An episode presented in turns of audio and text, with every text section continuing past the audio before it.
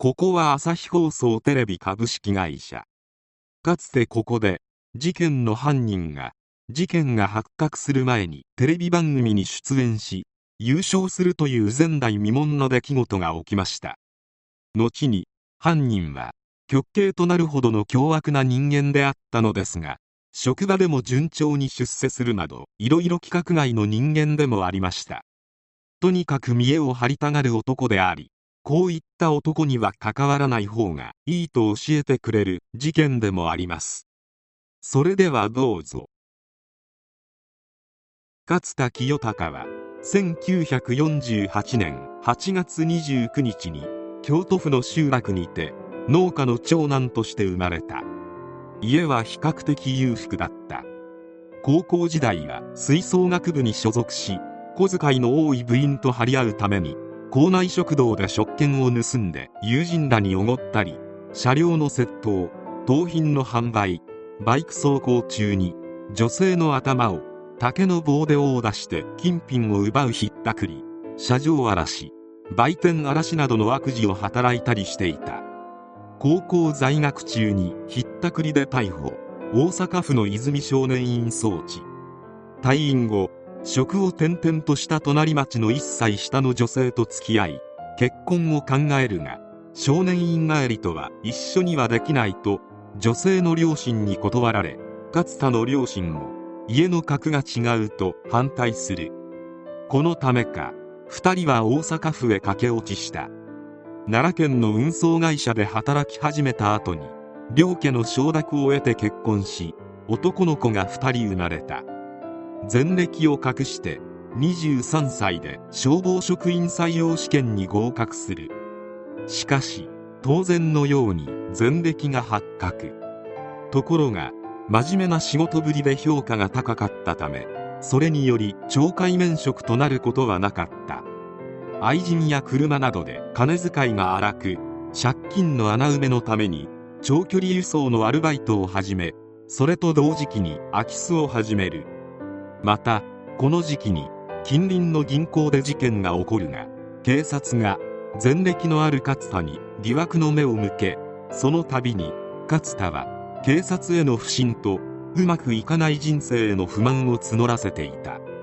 水商売の女性のバッグには大金が入っていることが多いのに気づいた勝田はクラブのホステスを狙いひったくりを繰り返すようになる。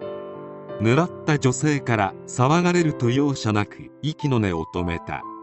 勝田が手を下した5人の女性にはいずれも複雑な人間関係があり事件によりそれが発覚したために離婚や失職した者もいる。大金を盗まれた形跡がないことから警察は被害者の顔見知りによる怨恨や地上のもつれを動機とする犯行との判断から捜査を進めていたことから被害は拡大した。その裏で勝田の借金はさらに膨らんでいった。1974年勝田は消防副市長となりこれを機に父親に賭博で負けたと嘘をつき200万円の借金を肩代わりしてもらって借金清算するも車酒愛人の誘惑に勝てず再び借金が増えていった。表彰20回全国競技大会に2年連続入賞という実力で消防士長に昇格した頃には昼間は真面目な消防隊員夜は犯罪者に変貌していた。見えっ張りな性格は変わらず1980年7月にはスーパーを襲撃して得た金で280万円の車と50万円のゴルフ会員権を購入し同年11月に車上荒らしで捕まり消防士を免職となる収入がないにもかかわらず1982年には愛人と同棲を始め高級車を購入するなど羽振りの良さを装い両親や盗みによる金で借金を清算してはまた借金するという生活を送る。長距離輸送のアルバイトの間に空き巣などを繰り返し10年間で約300件に及ぶ犯行を行いようやく勝田は逮捕された。10年間で8人を手にかけるという考えられない行為をしでかした勝田であるが特に印象的な犯行は警察を襲って銃を奪う。そして一連の事件を起こしているさなかテレビのクイズ番組に出演したことなどが挙げられる。未だかつてこんな犯人はおらず現在でも類を見ない。そのクイズ番組では優勝を勝ち取り賞金8万円商品券10万円分を獲得している。彼が捕まったのは1983年1月31日。名古屋市にある銀行でそこにやってきた運送会社の社長が現金を下ろすタイミングを見計らって拳銃を突きつけ脅した。しかし男性は抵抗し揉み合っているうちに隙を突かれ拳銃を落とし銀行員などが駆けつけ取り押さえられて逮捕に至った。勝田の逮捕に貢献したこの男性は事件直後当時の警察庁長官から警察協力賞を受賞するなど時の人となった。裁判においても勝田は起訴されているいずれの犯行時においても家庭愛人の問題借金の返済などで出費が増大しておりかつ収入が不安定だったことから心神耗弱状態すなわちノイローゼ状態にあったと主張して完全責任能力を否定し上場酌量を求めたがもはや強制は不可能と判断され極刑が決定した。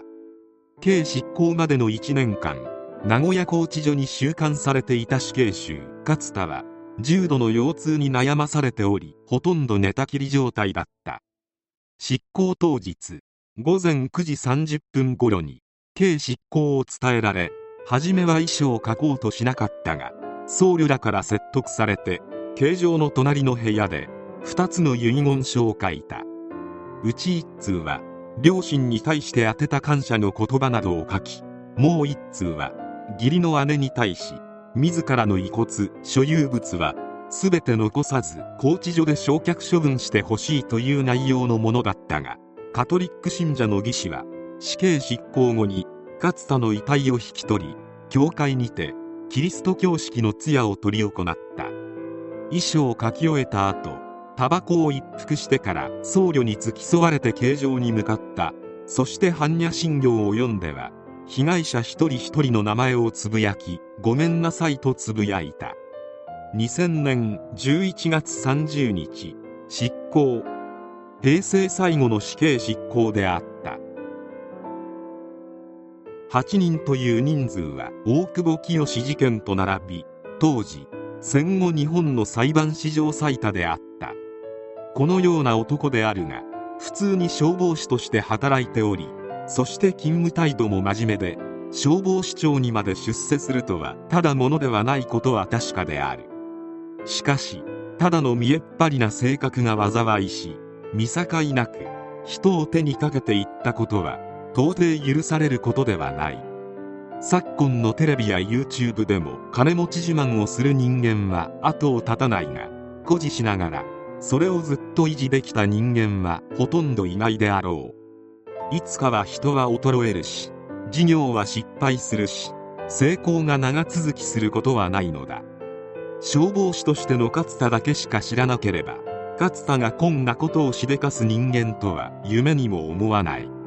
必要以上におごってくれたり羽振りのいい人間は深く関わることはしない方が賢明かもしれない。見栄を張り続けるため勝田のように強硬手段に出る人間もいるのだから。